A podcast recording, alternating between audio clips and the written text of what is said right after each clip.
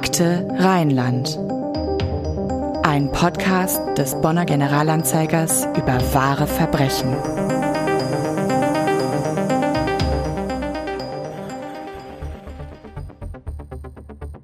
Das war der schlimmste Mordfall, den ich erlebt habe. Und dann war aber diese sexuelle Fantasie sehr stark gekoppelt mit dem, was man auch Sadismus nennt. Da gibt es aber auch Fälle, in denen ist der Verurteilte für die Gesellschaft gefährlich. Es ist vorhersehbar, dass der Verurteilte auch nach Verbüßung einer Freiheitsstrafe im Strafvollzug nach weiter delinquieren wird.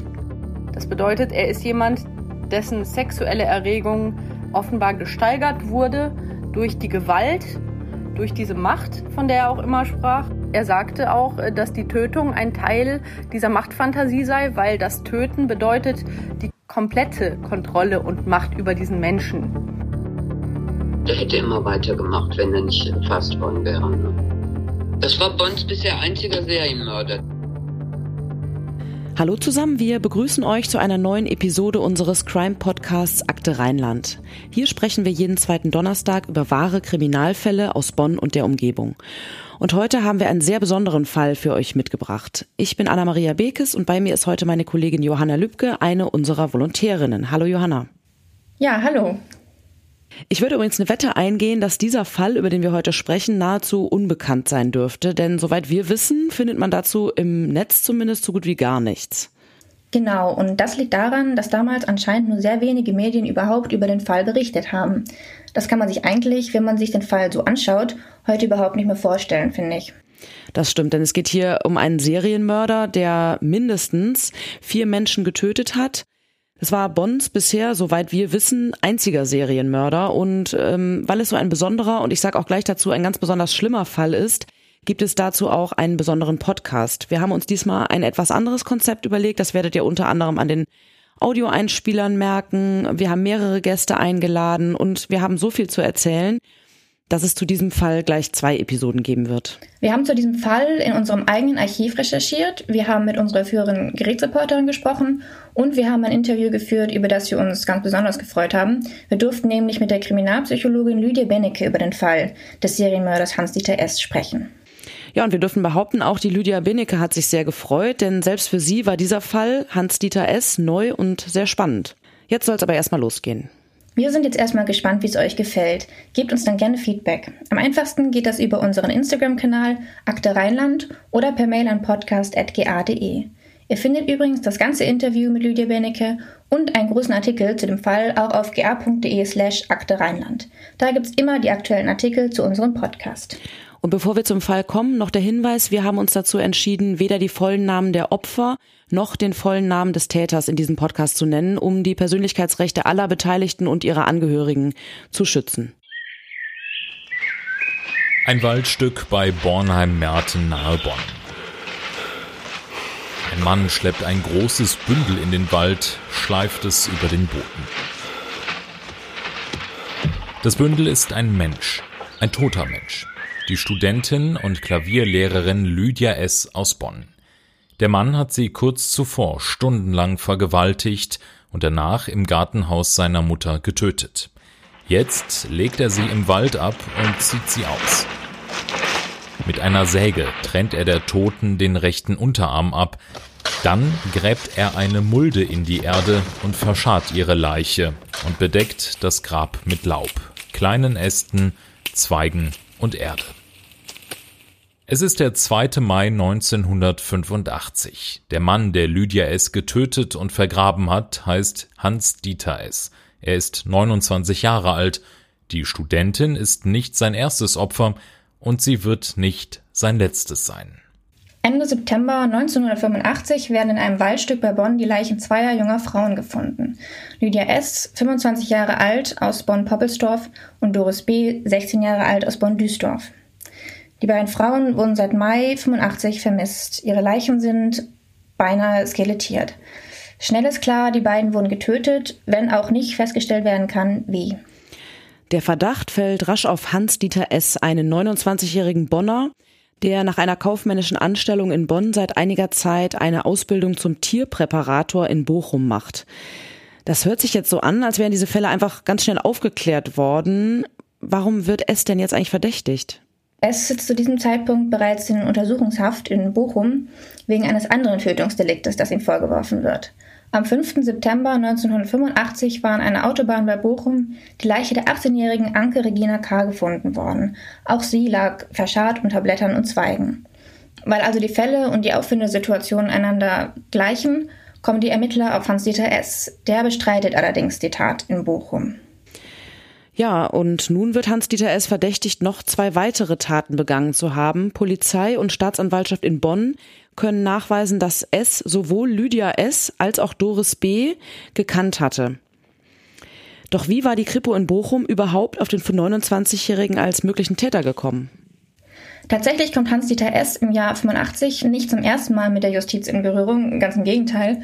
Schon zehn Jahre vorher war er wegen des Mordes an der zwölfjährigen Martina L. zu einer Jugendhaftstrafe von acht Jahren verurteilt worden, von denen er dann fünf Jahre absaß. Damals war es also 19 Jahre alt. Zu der zwölfjährigen Martina L. hatte er, so heißt es in unserem Archiv, sexuelle Kontakte, was an sich ja schon sehr auffällig ist. Sie tötet er in Oldenburg und die offizielle Todesursache damals lautet Erstickung. Aber auch bei diesem Fall gibt es schon Parallelen zu den späteren. Ja, genau. Die Leiche von Martina L. war 1975 auf die gleiche Weise verscharrt worden, wie später die Leichen der drei jungen Frauen in Bonn und Bochum. Und 1980, kurz nach seiner Entlassung aus dem Gefängnis also, verschleppt Hans-Dieter S. innerhalb von 14 Tagen zwei Jungen. Einen 13-Jährigen bringt er nach Bornheim-Merten in ein Gebüsch, lässt ihn dann aber gehen. Dafür wird er zu weiteren acht Monaten Haft verurteilt. Seine Bewährung wird aufgehoben und er muss erneut ins Gefängnis. Und wir merken schon, Bornheim-Merten, das ist ja genau der Fundort später der beiden Frauenleichen, die in Bonn getötet wurden. Entlassen wurde er 1984 und wie wir gehört haben, dauert es dann nicht lange, bis er wieder tötet. Was ich an diesem Fall wirklich erstaunlich finde, ist, dass er anscheinend damals kaum Interesse in der Öffentlichkeit hervorgerufen hat, beziehungsweise kaum über Bonn, wo ja der Prozess gegen Hans-Dieter S. stattfand, hinaus bekannt wurde. Auch die Kriminalpsychologin Lydia Benecke, mit der wir ja über den Fall ausführlich gesprochen haben und die sich wirklich extrem gut, vor allem mit Serientätern auskennt, hat erst durch uns tiefere Einblicke erhalten. Das ist ein schönes Beispiel, was ich immer sage, dass nämlich einfach früher die Medienberichte oft regional blieben, selbst bei sehr heftigen Fällen. So ein Fall würde ja heutzutage sofort in komplett Deutschland bekannt werden. Und früher ist es oft so gewesen, dass auch heftige Fälle eher regional geblieben sind und deswegen die Leute gar nicht mitbekommen haben, dass es früher mehr genau solcher Fälle gab als heute. Ja, das hat uns erstmal überrascht. Gab es denn wirklich früher mehr solcher Fälle? Es gab insgesamt mehr solch schwerer Sexualmorde und überhaupt ähm, auch Tötungsdelikte früher. Also hier der Fall spielt ja in den 80ern als heute. Mhm. Also in den 80ern und 90ern war es objektiv betrachtet auch gefährlicher als heute. Das merken die Leute aber nicht, weil wir jetzt eben deutlich mehr Medien haben, die eben deutlich mehr überregional berichten und deswegen die Medienberichterstattung über schwere Straftaten geht so hoch seit 20 Jahren. Die Straftaten gehen aber genau entgegengesetzt, runter. Also 80er und 90er waren objektiv gefährlicher als jetzt. Ganz objektiv bezogen auf Straftaten, aber auch bezogen auf zum Beispiel Verkehrstote. Und den Leuten ist das nicht bewusst. Wenn man sich den Fall Hans-Dieter S. anschaut, bleibt es erstaunlich, dass er nicht stärker beachtet worden ist. Denn Serienmörder gibt es ja nun glücklicherweise doch nicht alle Tage.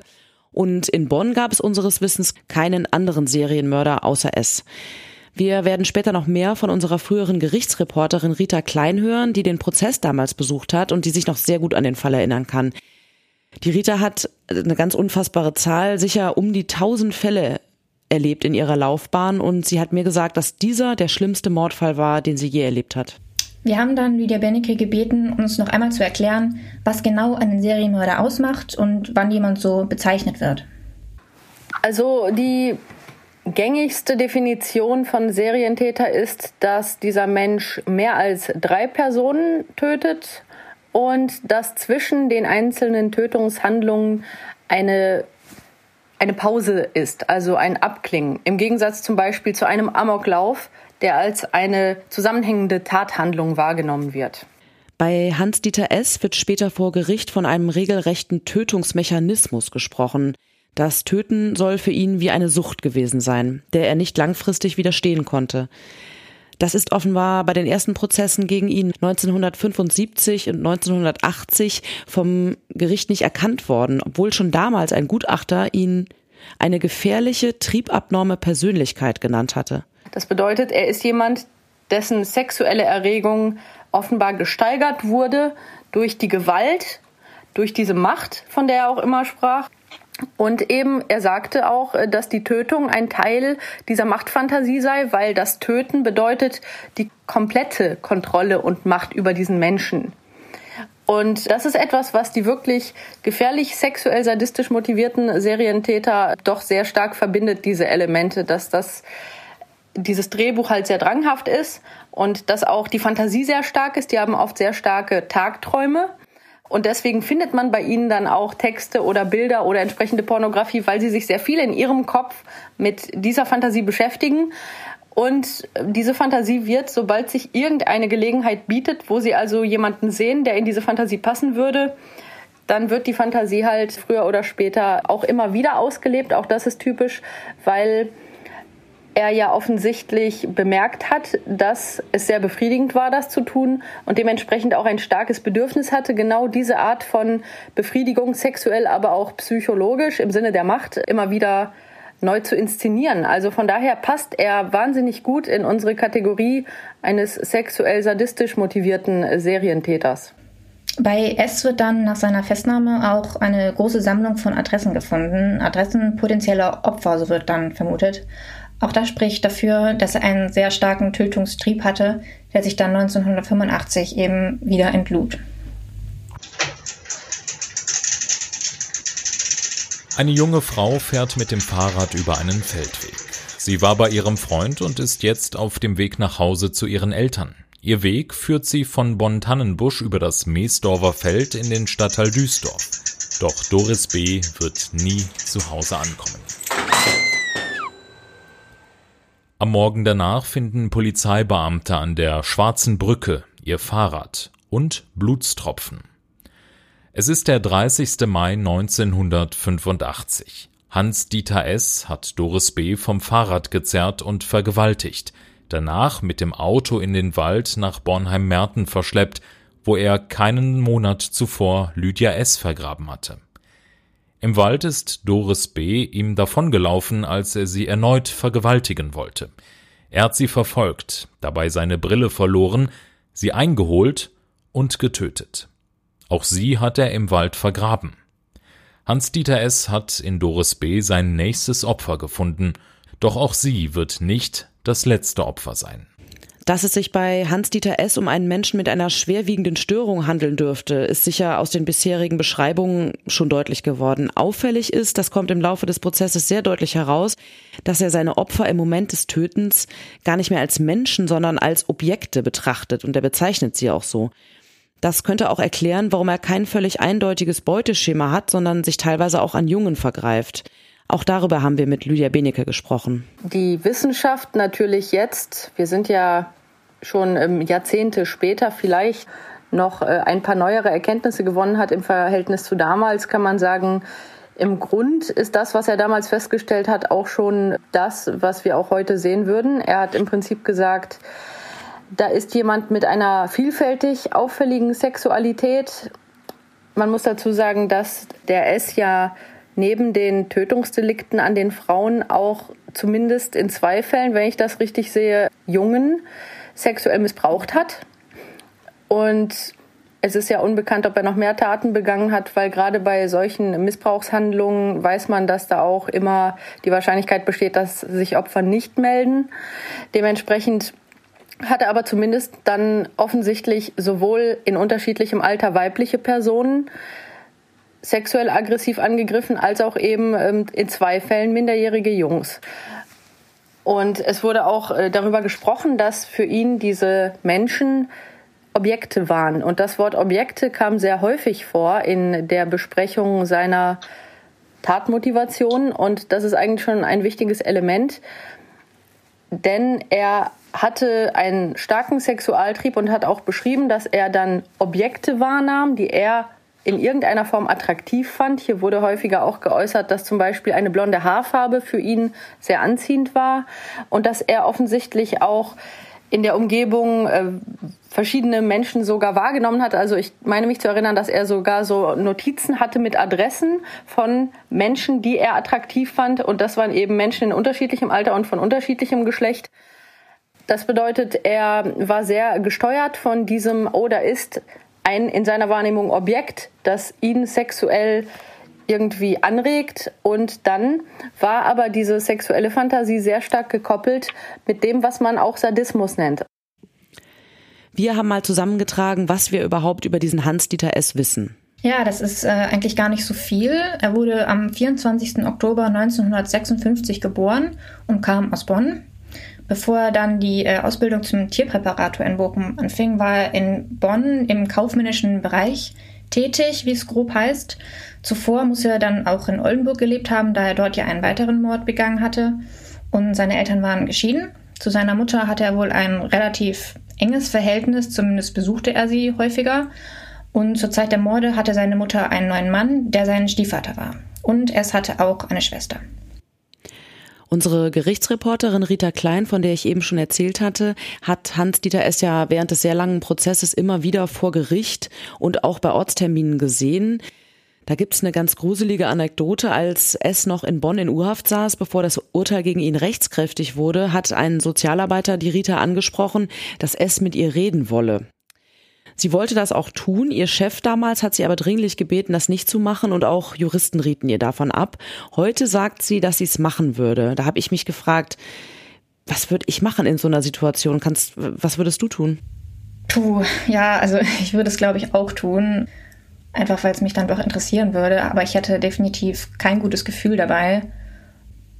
Ja, warum auch das, warum er das wohl wollte, das finde ich auch eine schwierige Frage. Also er hat sie ja im Prozess gesehen als sozusagen Journalistin. Was ihn da jetzt dazu gebracht hat, mit ihr sprechen zu wollen, weiß ich nicht. Aber ich meine, mich erinnert das natürlich schon wieder an Schweigen der Lämmer. Und ich finde es irgendwie ein bisschen gruselig. Also ich bin da auch echt unsicher, was ich in dem Fall gemacht hätte. Wahrscheinlich hätte die Neugier gesiegt, aber es ist schon skurril, ja. Ja, die Rita kann sich jedenfalls noch gut an den Prozess und auch an den Angeklagten erinnern. Wir hören einfach mal rein, wie sie ihn beschrieben hat. Ich bitte hier schon mal um Entschuldigung für die Audioqualität. Wir mussten hier ein bisschen improvisieren, weil die Rita leider nicht persönlich zu uns kommen konnte und ich sie nur am Telefon aufnehmen konnte. Aber ich hoffe, man kann es trotzdem verstehen ein sehr nervöser Typ. Wie gesagt, sehr dünn, relativ groß, sehr bleich. Und was sehr auffällig war, er schnupperte dauernd an seinen Fingern rum. Und diese, diese Geschichte, dieses Verhalten, das hatte auch im Grunde genommen dazu geführt, dass man ihn ja am Ende gefasst hat, weil nach dem dritten Mord in Bochum, mhm. wo er diese Mitschülerin umgebracht hatte, da haben die, die im Gegensatz zu hier in Bonn, den beiden Mädchen, da haben die die Leiche ja sehr schnell gefunden. Also vergleichsweise schnell. Ja. Und äh, dann haben die erstmal die ganzen Mitschüler vernommen, ihn auch. Und dann hat er sich bei der Vernehmung eben ganz merkwürdig aufgeführt und hat immer ja, so, rumgeschnüffelt und immer in seiner, in seiner Hand darum geschnüffelt. Und das fanden die, die ermittelnden Beamten damals sehr merkwürdig. Und dann haben sie auch sein Zimmer durchsucht und dann haben die jede Menge Schriftstücke gefunden, unter anderem eine Anklage gegen sich selbst, die er verfasst hatte, wo er einen Jungen umgebracht hatte in dieser fiktiven Anklage. Und sie haben ein Notizbuch gefunden, wo er ein Waldstück, nämlich das in Bonner Märkten, eingezeichnet hatte und an den Stellen tatsächlich, wo er die beiden Opfer hier, die Bonner Opfer begraben hatte, hatte er so Kreuze eingezeichnet. Deshalb sind die überhaupt dann ja fündig geworden. Ne? Also das hat am Ende ihm dann quasi den Hals gebrochen. Ne? Also dieses Verhalten, was er im Prozess auch ständig an den Tag gelegt hat. Ne? Ja, das ist wirklich eindrucksvoll, was sie da berichtet. Und ich finde, man kann sich diesen Mann nach ihrer Beschreibung richtig vorstellen. Ja, und auch das mit dieser fiktiven Anklageschrift ist gruselig, finde ich. Ähm, es hat da übrigens juristisch astrein formuliert einen Mord beschrieben, bei dem sich Parallelen zu den von ihm begangenen Morden förmlich aufdrängen. Interessanterweise den Mord an einem Jungen. So beschrieben, wie der fiktive Täter in dieser Anklageschrift dem Jungen das Messer ins Herz stößt und ihn anschließend mit Rasierklingen zerschneidet. Rasierklingen wurden übrigens auch an den Fundorten der von S getöteten Frauen gefunden. Der fiktive Täter bedeckt dann die Leiche in der Anklageschrift des Jungen mit Laub und Erde. Genauso werden dann ja auch die Frauen gefunden, die S tötet. Vielleicht müssen wir an der Stelle nochmal genauer darauf eingehen. Es hat sich, wie gesagt, sowohl an Frauen und Mädchen als auch an Jungen vergriffen. Die Frauen hat er getötet, die Jungen nicht. Wir haben Lydia Benecke gefragt, ob sie sich erklären kann, warum das so war. Also die beiden Jungen haben überlebt, von denen wir wissen. Und die für vier Frauen hat er getötet. Das ist ja nun schon etwas, was man, wenn man die sechs Opfer, von denen wir in dieser Form wissen, betrachtet, das fällt auf, ganz eindeutig. Interessant in dem Zusammenhang finde ich, dass in seinem zu Hause gefundenen Text mit seiner Gewaltfantasie er die Tötung an einem Jungen beschrieben hat. Tja, das ist schwer zu sagen, warum er das da nicht ausgelebt hat, ob er tatsächlich aufgrund eben seiner prinzipiellen Problematik mit Frauen bei Frauen auch mehr Wut verspürte. Das wäre jetzt eine Hypothese, die wir an dieser Stelle natürlich nicht äh, mit Sicherheit klären können. Es wäre einfach nur eine Hypothese. Es wird halt gerade bei Sexualmorden unterschieden zwischen den sexuell sadistischen, die wirklich diese drehbuchartige Fantasie haben, und auch in einer anderen Kategorie sind zum Beispiel Täter, die sehr stark von Wut getrieben sind und auch eine Kategorie, die sehr stark von Frauenhass getrieben ist. Im echten Leben ist es halt oft so, dass, dass sich da auch die Kategorien so ein bisschen vermischen können. Und es kann gut sein, dass er diese Gewaltfantasien bezogen auf beide Geschlechter hatte, aber bei der Ausführung dieser möglicherweise stärker gegen Frauen gerichtete Hass vielleicht so der letzte Punkt war, der es ihm leichter machte, wirklich bis zur Tötung zu gehen. Und bei den Jungen vielleicht genau dieses Quäntchen von zusätzlicher Wutmotivation fehlte, um dann diesen letzten Schritt in der Tatbegehung zu gehen. Interessant ist auch, dass er bei dem einen Jungen gesagt hat, ja, ich wollte ja auch eigentlich so ein bisschen einvernehmliche Handlungen äh, durchführen und eigentlich wollte ich dem ja gar nicht so sehr schaden. Natürlich kann auch das eine Ausrede sein, um sich positiv darzustellen, weil jemand, der sowas vor Gericht sagt, in so einem Kontext, da kann man natürlich nicht unbedingt von ausgehen, dass der jetzt ganz offen zu seinen echten Gefühlen und Gedanken steht, prinzipiell. Aber möglich ist es, dass er bei Jungen eben stärker noch Hemmungen oder eine Art von Sympathie hatte, die sie weniger zu Objekten gemacht hat als jetzt bei den Frauen und bei den Frauen halt mehr die Aggression im Vordergrund stand. Aber das ist halt nur eine Hypothese, die man ohne seine wahrheitsgemäßen Aussagen an dieser Stelle nicht weiter prüfen kann. Hans-Dieter S. scheint insgesamt für sein Umfeld sehr auffällig gewesen zu sein. Er hatte kaum Kontakte zu Frauen, er verhielt sich ihnen gegenüber merkwürdig. Er sah sich mit Vorliebe Horrorfilme an, was jetzt noch nicht wirklich was Schlimmes ist, sammelte auch Zeitungsartikel über Gewaltverbrechen. Was aber wirklich dann schon sehr merkwürdig erscheint, ist, dass er eben Adressen sammelte, wie wir eben schon gehört haben. Der fuhr offenbar häufig durch die Gegend, hielt Ausschau nach vorzugsweise blonden Frauen und Mädchen und notierte dann deren Adressen. Gerade bei Serienmördern wird ja auch immer sehr stark auf deren Kindheit und Jugend geschaut. Wie konnten sie zu dem werden, was sie sind, soll somit beantwortet werden. Bei S ist allerdings, wie gesagt, nur sehr wenig über seine Kindheit und Jugend bekannt geworden. Ja, auch das habe ich unsere Reporterin, die Rita Klein, gefragt und sie sagte, es habe sich selbst nie zu seiner Kindheit geäußert und einmal explizit gesagt, er werde dazu erst etwas sagen, wenn seine Mutter tot sei. Jetzt haben wir eben gehört, er soll eine enge Beziehung zu der Mutter gehabt haben das klingt alles ein bisschen widersprüchlich und merkwürdig. Es gab auch vor Gericht eine etwas makabre Episode, ähm, das können wir schon mal vorwegnehmen. Wir werden auf den Gerichtsprozess in Episode 2 genauer eingehen.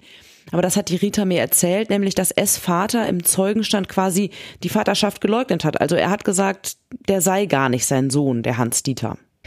Wir haben ja darüber auch gesprochen, dass es in Anführungszeichen nur die Frauen, die er verschleppte, getötet hat, nicht aber die Jungen. Die hat er nämlich immer gehen lassen. Und was er über seine Mutter sagt, könnte vermuten lassen, dass es da auch irgendwie Probleme in der Mutter-Kind-Beziehung gegeben haben könnte. Wir können das im Fall S allerdings nicht fundiert beurteilen oder auch beurteilen lassen. Wir haben aber mit Lydia Benecke etwas allgemeiner über dieses Thema gesprochen. Es gibt natürlich die objektiven Untersuchungen und es gibt natürlich auch die Fallbeispiele, die häufig die wissenschaftlichen Fakten dann nochmal ein bisschen mit eben konkreter, fassbaren, sagen wir mal, äh, Beispielen füllen. Und sehr häufig wird natürlich bei Frauenhass immer wieder über die Mutterbeziehung gesprochen, logisch aus der Perspektive, dass für Kinder erstmal die engsten, wichtigsten Menschen in ihrer Kindheit typischerweise die Eltern sind in den meisten Fällen und natürlich dann die Mutter eher die Person ist, die erste Person, die die relevante Beziehung zu Frauen und auch ein Bild von Frauen relevant mitprägen kann. So, das ist also die durchaus nachvollziehbare Überlegung, warum gerade bei eben schwierigen Verhältnissen zu Frauen die Mutterbeziehung immer wieder thematisiert wird als relevanter Faktor. Und ich hatte aber auch Klienten, die ähm, zum Beispiel sehr stark Ablehnung erfahren haben, weil sie beispielsweise sozial inkompetent aufgetreten sind, das selbst nicht lösen konnten, auch nicht wussten, wie sie sich anders verhalten sollten schon in der Kindheit.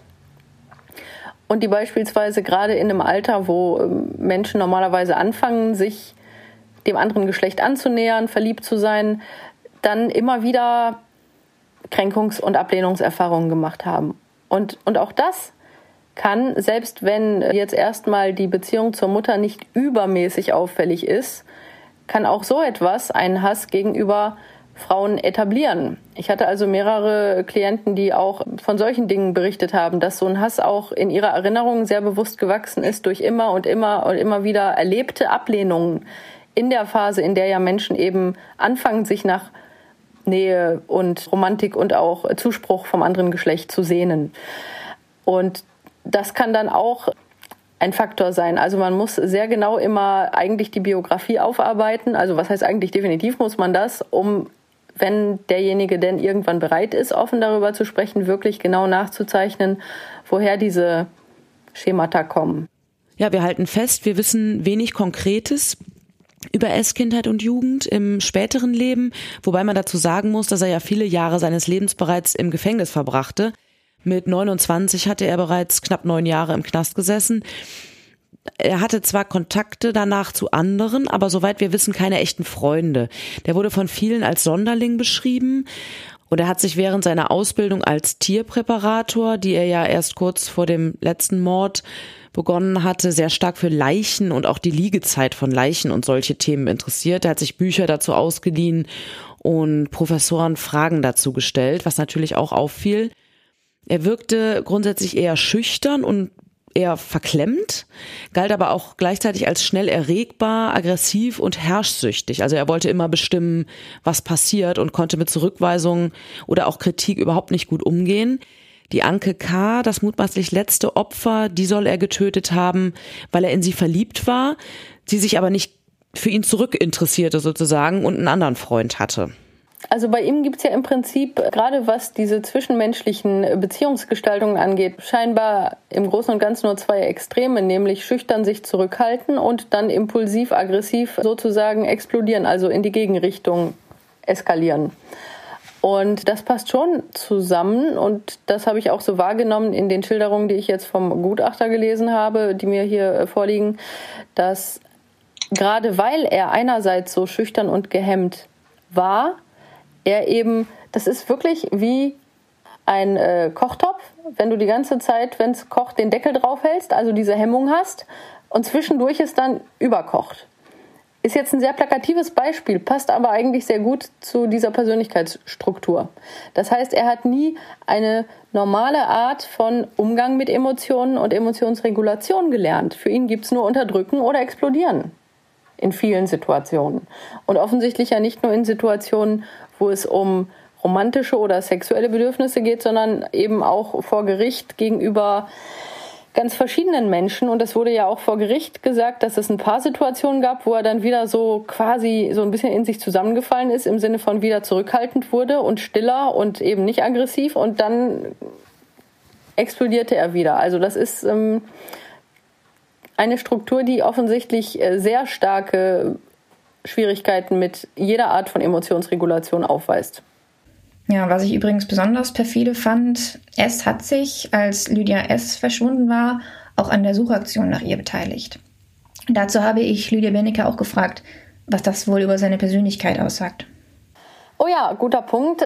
Bei diesen Feuerwehrmenschen, die selbst Brände legen, da ist ja oftmals die Motivation, dass sie dann auch äh, sich als Retter inszenieren möchten. Ne? Also sie schaffen die Situation, um dann eine besonders herausstechende Position einzunehmen, mit der sie sich aufwerten wollen. Bei ihm würde ich denken, das sieht man teilweise auch bei anderen Tätern, auch bei solchen, die zum Beispiel nicht unbedingt sexuell sadistisch sind, dass das ein Ausdruck ist von auch ein bisschen erstens von sich ablenken, in dem naiven Glauben, ja, wenn ich hier einer der Helfer bin, dann werden die Leute nicht so schnell drauf kommen, dass ich vielleicht der Täter bin. Wobei man halt natürlich heutzutage weiß, dass äh, gerade hier bei den Helfern man immer dann ein genaueres Auge drauf wirft, aus genau dem Grund, der jetzt hier auch offensichtlich wird. Und der zweite Aspekt ist aber auch der Versuch, Kontrolle zu haben. Also umso näher du scheinbar an den Suchaktionen und vermeintlich auch Ermittlungen bist, umso mehr hast du auch das Gefühl, so ein bisschen zu wissen, ja, was wissen die schon und äh, wie ist jetzt der äh, Erkenntnisstand. Und das ist natürlich dann auch ein Versuch, äh, so ein bisschen zu kontrollieren, äh, wie weit ist es jetzt entfernt von, dass ich jetzt plötzlich in den Fokus gerate als Täter. Also aus beiden Gründen, so die Kontrolle haben zu wollen, und auch von sich ablenken zu wollen, ist das halt gar nicht so selten, dass äh, Täter da halt mitmachen. Ja, das finde ich auch richtig schlimm. Bei der Suche nach Doris B., seinem zweiten Bonner Opfer, wird es übrigens auch gesichtet, wie er das beobachtet. Ja, und auch an der Suche nach Anke K., die er in Bochum tötet, beteiligt sich erst dann auch wieder. Ja, also auch das ist offenbar ein Muster. Du hast es gerade schon gesagt. Das mutmaßlich letzte Opfer des Serienmörders Hans-Dieter S. ist dann Anke Regina K. Die 18-Jährige machte gemeinsam mit S eine Präparatorausbildung in Bochum und am Nachmittag des 26. August 1985 fährt er mit Anke auf dem Fahrrad zur Stadtautobahn und tötet sie, indem er ihr ein Messer mehrfach in Brust und Hals sticht. Ihre Leiche vergräbt er in einer Erdmulde. In den folgenden Tagen, als Anke vermisst wird, du hast es gerade schon gesagt, beteiligt sich S an der Suchaktion, die ihre Geschwister organisiert haben. Und zehn Tage nach der Tat finden dann Straßenarbeiter die tote Frau. Und im September dann werden die im Mai in Bonn getöteten Lydia S. und Doris B. schließlich gefunden. Und damit sind wir dann wieder am Ausgangspunkt dieser Episode angelangt. Ja, genau. Und in Teil zwei werden wir uns dann ausführlich mit dem Mordprozess gegen diesen Hans-Dieter S. beschäftigen, aber auch nochmal mit dem Mann selbst. Dazu wird uns Lia Benecke erklären, warum S ihrer Einschätzung nach als sexueller Sadist zu bezeichnen ist und was diesen besonderen Tätertyp eigentlich ausmacht. Wir wollen aber auch noch einen genaueren Blick auf die Opfer von Hans-Dieter S. und ihre Hinterbliebenen richten. Und wir können schon mal verraten, dass wir bzw. du, Johanna, mit einem Hinterbliebenen sogar persönlich sprechen durftest. Das stimmt und außerdem bekommen wir von Gerichtsreporterin Rita Klein sehr spannende Einblicke in diesen Prozess und die teilweise auch skurrilen Randgeschichten dazu, die sich da ereignet haben. Und ein Strafverteidiger wird uns noch erklären, was es mit Maßregelvollzug und Sicherungsverwahrung auf sich hat und warum Täter wie Hans-Dieter S. aller Voraussicht nach nie mehr in Freiheit gelangen werden. Und nicht zuletzt haben wir auch recherchiert, ob das denn im Fall von Hans-Dieter S. auch stimmt, ob er also wirklich nicht inzwischen in Freiheit ist. Ihr dürft also schon mal gespannt sein auf Teil 2 in zwei Wochen. Ja, wir freuen uns, wenn ihr auch dann wieder reinhört. Bis dann helft ihr uns außerdem sehr, wenn ihr unseren Podcast abonniert und wenn ihr uns eine nette Bewertung dalasst.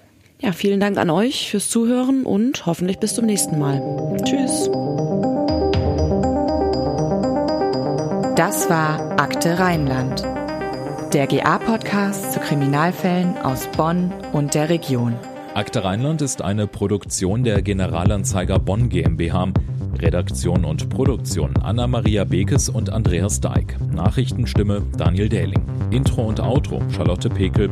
Grafik Sabrina Stamp.